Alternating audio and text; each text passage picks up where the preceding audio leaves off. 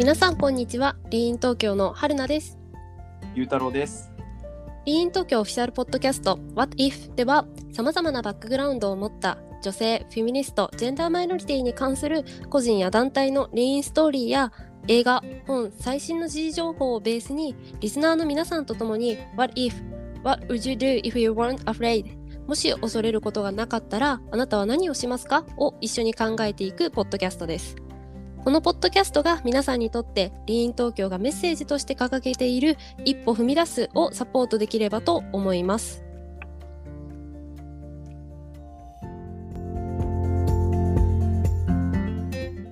はい、ということで、と What If 第13回となる今回は、えー、ノーユースノージャパンの代表を務められている、えー、農場桃子さんにお越しいただいております。本日は桃子さんどうもよろしくお願いいたします。よろしくお願いします。はい、よろしくお願いいたします。ということで、えっと、まず最初に簡単に私の方から、えー、桃子さんの経歴について簡単に、えーご紹介させていただければなと思います。えー野島桃子さんは現在、えー一般社団法人ノーユースノージャパンの代表理事を務められながら、えー慶應義塾大学の経済経済学研究科の修士1年でいらっしゃるということですね。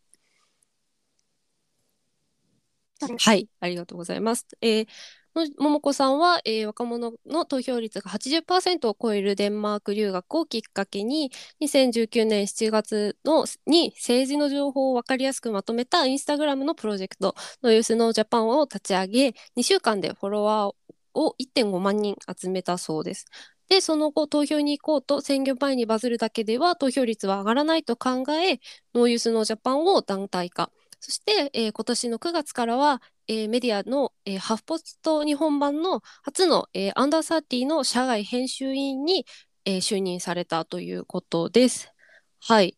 えっ、と、もう早速、桃子さんについていろいろお伺いできたらなっていうふうに思うんですけれども、桃子さんご自身がその2019年の7月にノーユースノージャパンをその立ち上げたとの立ち上げた その最初のきっかけっていう部分が、まあ、そのデンマーク留学だったと思うんですね。で、まあ、そのデンマーク留学にじゃあ行く前っていうところはそもそもそのその前から結構政治とかに興味を持っている学生さんでいたっていう風な感じなんですかね。そうですね。えっと、2019年の7月に参議院選挙があって、うんうんデンマークに留学していて、うん。こう、日本のために何かできないかなっていうので、まあ、インスタグラムのアカウントを立ち上げたんですけど、うんうん。その前の、あの、国政選挙が、まあ、ちょうど4年前の2017年の衆議院選挙があって、うんうん。その時に候補者のところで、あの、インターンをしたんですね。へえでこうそれこそ電話をかけたり、ビラを配ったりとか、はいはいはい。街頭演。説したりみたいなのをずっとする中で、うん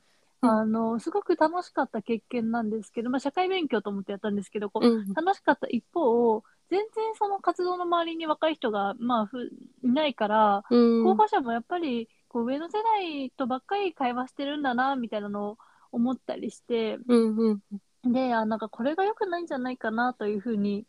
思って、まあ、問題意識を持ったので、それがちょうど大学2年生の秋だったので、うん。まあ、割と大学生活、あの途中からは政治に関心があったかなというふうに思います。うん、なるほど、なるほど。なんかその、私自身も、あの、まあ、桃子さんが一時期参加されてた政治に関する、まあ、主権者教育に関するだあの団体があって、そこに私も活動していたことがあったんですけど、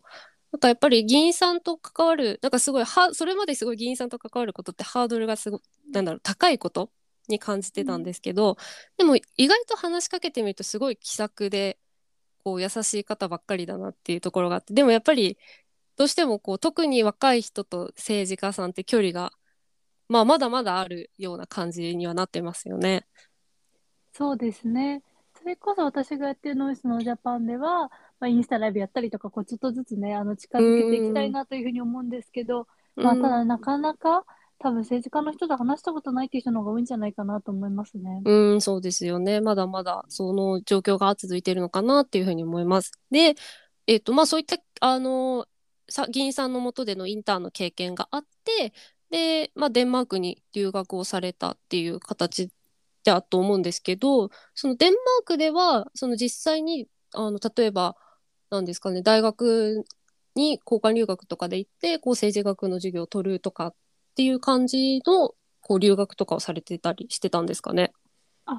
とは全然違くて、あそうなんえっと、ですね。デンマークには、まあ、大学をまず休学していて、うんあの留学も大学留学じゃなくて、向こうにフォルケホイスコーレっていう学校があって、あーはいはいあの、。なんかこう全寮制で、うん試験とか、あの成績表とかがああるわけじゃなくて、うんまあ、こう民主主義のための学校とか人生のための学校って言ったりするんですけど、へー。まあ自分がまあこれから何をしたいのかって考えたりとか、うん。あと共同生活の中でいろいろ学んでいくみたいなうん。学校があって、そこに留学していました。うん。で、まあコースとしては一応プロジェクトマネジメントの授業だったので、うんうん。なんか私はあのぜ学校中の電気を一日全部消して、一日というか、まあ、ある時間消して、うんあの、まあ、プラネタリウムみたいなのを屋外でやみんなでやろうみたいなへ企画やったりとか、ごいなんか、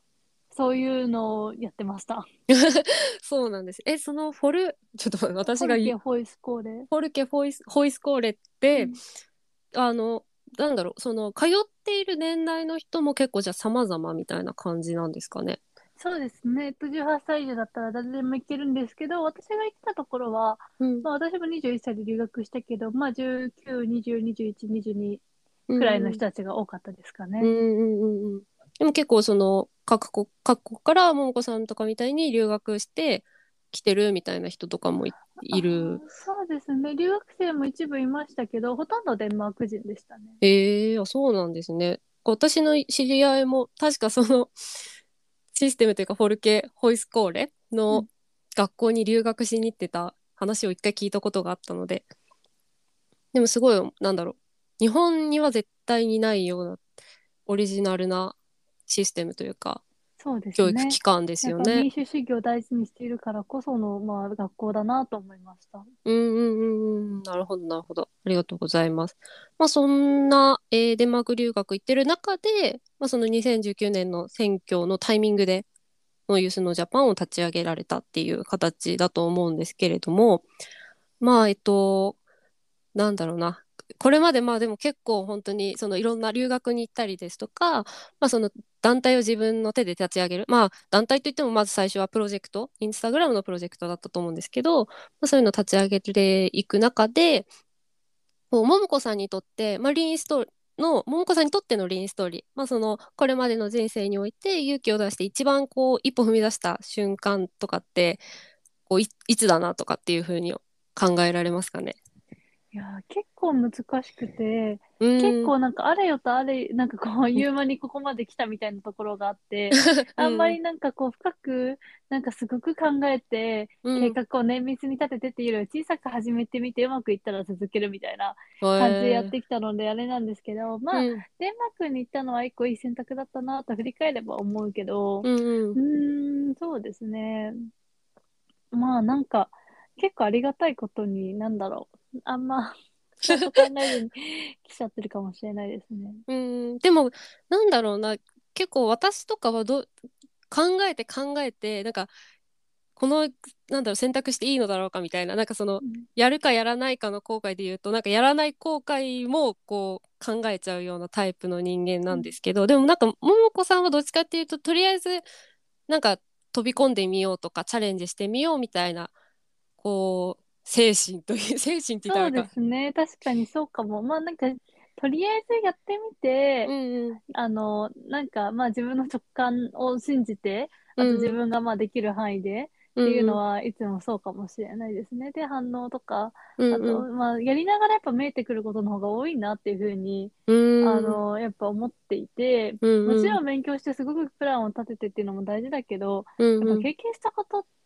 な経験したことがないことを、うんあの、ちゃんと把握しきるのって無理だと思っていや、て、うん、本当に。だからこそ小さめに始めて、うん、まあなんかトライアンドエラーで PDCA 回していくのが大事かなとは思ってます。すごい。すごいってめっちゃ普通に言っちゃった。ありがとうございます。なんかやっぱり、そこはすごく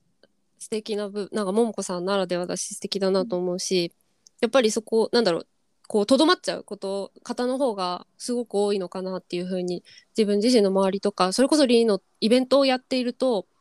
なんかまずやっぱり留学に行くのも、なんかものすごい大きな一歩に感じる人もこういるみたいな感じで、行きたいけどなんか行けるかどうかわかんないというかなんか勇気が出ませんみたいな声とかも結構あるので、なるほど。まあうん確かに。なんか、でも世の中私みたいな人ばっかりでも回らないなっていうふうに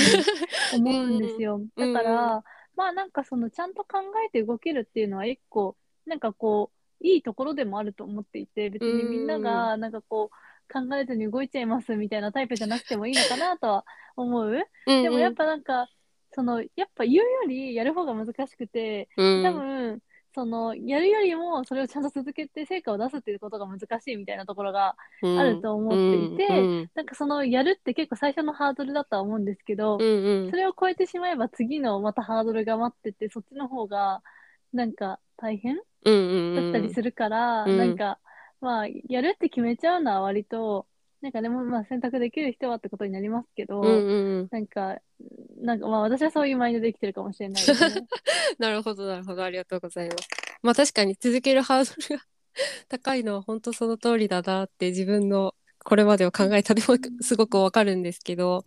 そうですよねなんかでもその辺の考え方っていうのは多分きっとこの今ポッドキャスト聞いてる方々にとってもまあ発見になるとは発見になるんじゃないかなというか新しい視点だなっていうふうに感じられる方もいらっしゃるんじゃないかなっていうふうに思います。はいで、まあ、実はこの今ポッドキャストを撮っているのがあの11月の1日ということであのせ衆議院選挙が、まあ、ちょうど昨日投開票が終わってっていう日でもう朝からあの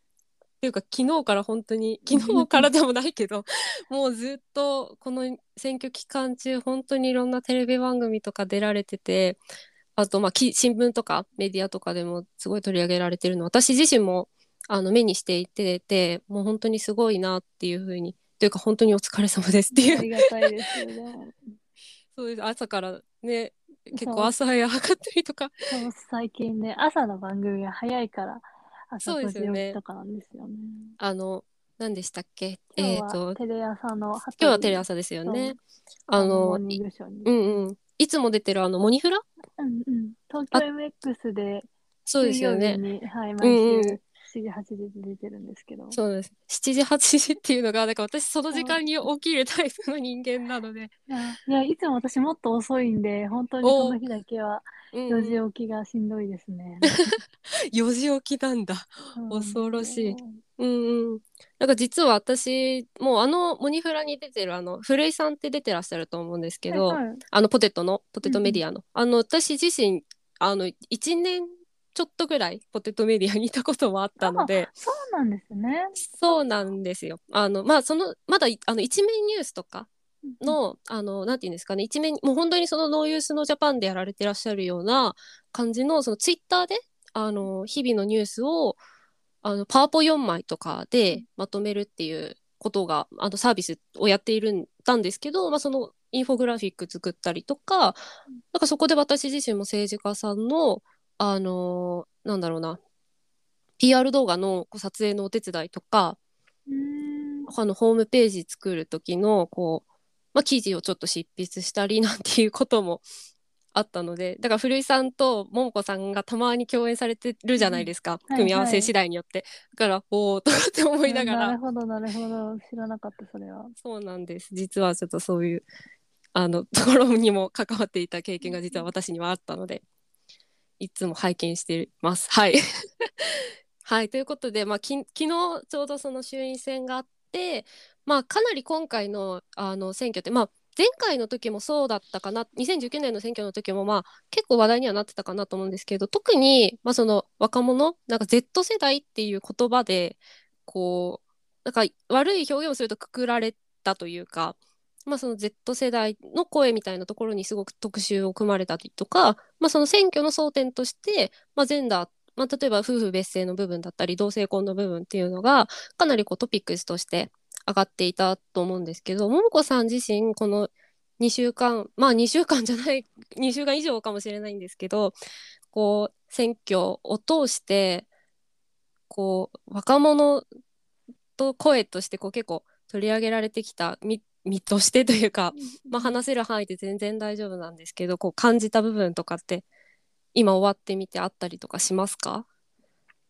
そうですね。やっぱりジェンダーがこれだけ一応注目された、例えばアンケートの枠に入ったりとかっていうのは、うん。まあ、ノイズも働きかけてきたことではあるけど、やっぱりあの大きな変化だなというふうに思う一方で、うんじゃあ女性議員実際どうなったかと言われれば減る結果で、うんいや、こんだけジェンダー平等って言って各国がうん。進んでいる中で交代するっていうのは、うんもう正直信じられないですよね。いや本当に。でもまあそれが現実なのかなというふうに思います。ん。まあ、あとその若者のまあうん。うん代表っていう形で取り上げられることが結構多くてで、うんまあなんかそれは結構自分自身葛藤もありながらという感じではあるんですけど、うんまあ、まず一つなんかその上の世代との比較という意味では、うん。あの若い世代の声を、まあ、こう入れてもらえるところに入れてもらうっていうのは結構大事なのかなというふうに思いつつ、うんまあ、ただ私自身別に若い世代のみんなのことを代弁できるというよりは私の感覚で話していることなので、うんうん。なんか他の声もちゃんと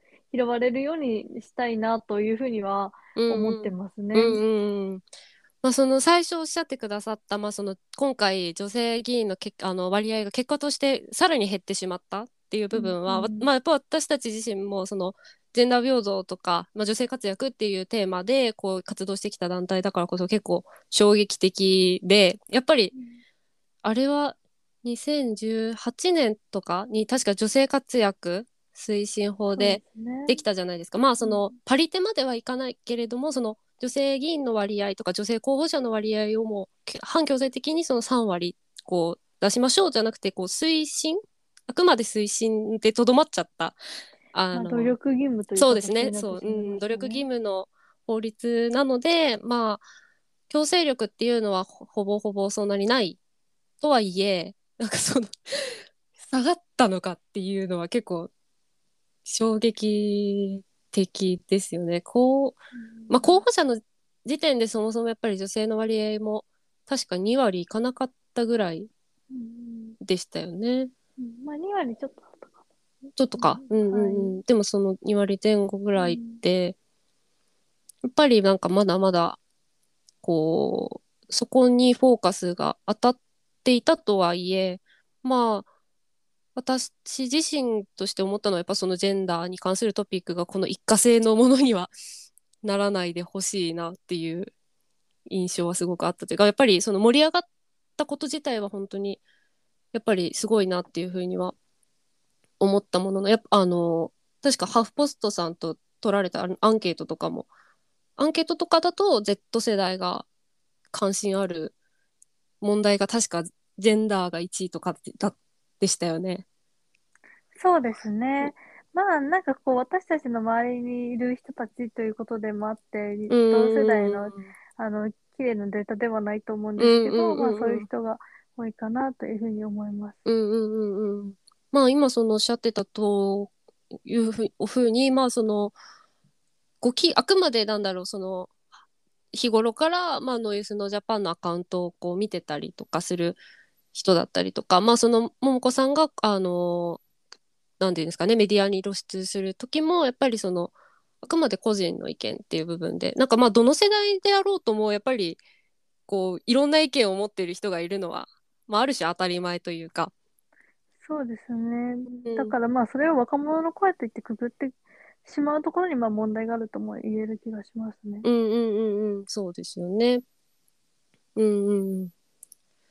まあ今回そういう形に結果としてなって、まあ今後、まあ来年一応参院選が確かあるんですよね、はい。ね夏にそうですよね。私もあの昨日投票のあの、なんていう完了証みたいなのをもらって裏に書いてあって初めて知ったんですけど、うんうんあのまあそのこう、まあ、来年週あ違いました、えっと、参院選がある中でこうノーユースのジャパンとしてはこうどういうふうになんていうんですかねメディアとして取りあこう取り組んでいきたいかとかっていうのはなんかこうまあまだ終わって本当に24時間も経ってないっちゃ経ってないんですけどなんとなくこうそうね。うんああったりとかします？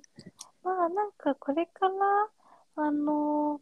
ちょっとまだわからないというかあの、うんうん。今回のじゃあアクションがどうだったのかっていうところの振り返りから始めないといけないなというふうに思っていますし、ああとはやっぱり SNS ってどうしてもフィルターバブルだったりとか、うん。こうあの届く人には届くけどなかなかじゃあ投票に行ってない人にどれだけ届いたんだろうかっていうところは、うん。まあ、ここはシビアに見るべきだなというふうに思っていて、うんうんうん。まあ、ちょっとなんかまた活動を考えたいなっていうのは思っているところですね。うんうんうん。やっぱりインスタのこう投稿とかもシェアはこうできるとはいえやっぱり結局こう限られた人にはなってしまったりですとかこうねフィルターバブルとかエコチェンバーとかってよく言ったりしますけどどうしてもなんか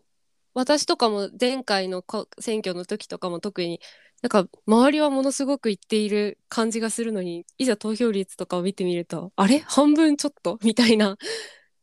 感じとかになっちゃったりしますよね。そうですね。うん。そうですよね。まあなのでその辺のまあこれまであまり興味を示さな示してこなかった層に対してのアプローチみたいな感じっていうところですかね。まあもちろんまずは今回の衆院選がどうだったかっていうところが先になるかなとは。ね。あとはやっぱり若者の意識にあの訴えかけるだけが投票率を上げる方法ではないと思っていて、うんやっぱ投票行かない環境を作ってしまっているのは社会だと思うので、うんまあそれをどう変えれるかっていうところをあの思いますね。うんうんうんうんなるほどなるほど。まあ、ちなみにその桃子さんご自身としては、まあこまあ、今回の衆院選を踏まえてじゃなくても全然いいとは思ってるんですけどこれ、まあ、今その大学院にあの通ってらっしゃると思うんですけど、まあ、大学院を出てとか、まあ、大学院行ってるこれから、まあ、この卒業するまでとかの部分で桃子さん自身としてはなんかどんなことに挑戦していきたいなとかこういうことを、まあ、しこの社会に向けてこういう働き方ができたらいいなみたいな風に考えてらっしゃることとかっていうのはあったりしますか？そうですね。まあ、今やっていることの延長でまず話すと、やっぱうん。りその政治家の方の、あのジェンダーバランスだったりとか、あとは年齢うん。の多様性のなさっていうのはすごく今回分かったと思っていて、うんうんうん。まずそれをどう変えていけるのかっていうところをやっていきたいなというふうに思いますね。うんうんうんうんうんまあそれはノイズのジャパンの活動を通してだったりとかっていう。うんまあ、それはなんか必要なところでうん必要なことをというふうにも思いますね。うんうんうんなるほどなるほどありがとうございます。まああのーすごくあノーユースのジャパンのインスタグラムと、まあ、いツイッターもありますよねアカウント、はいねありますよね。うんまあ、あのもしまだフォローされてない方いらっしゃったらぜひあの本当に分かりやすくあの政治のこととかあの日々のこう問題にあの社会問題について解説されててデザインとかもすごく見やすくなっているので、まあ、まだフォローされてない方がいらっしゃったらあの今回のこのポッドキャストの概要欄にリンクを貼っておくのでぜひあのご覧いただければなというふうに思います。はいということで、まあ、最後にはなっちゃうんですけれどもあの先月ですよね、先月あのノイズのジャパンでとして本を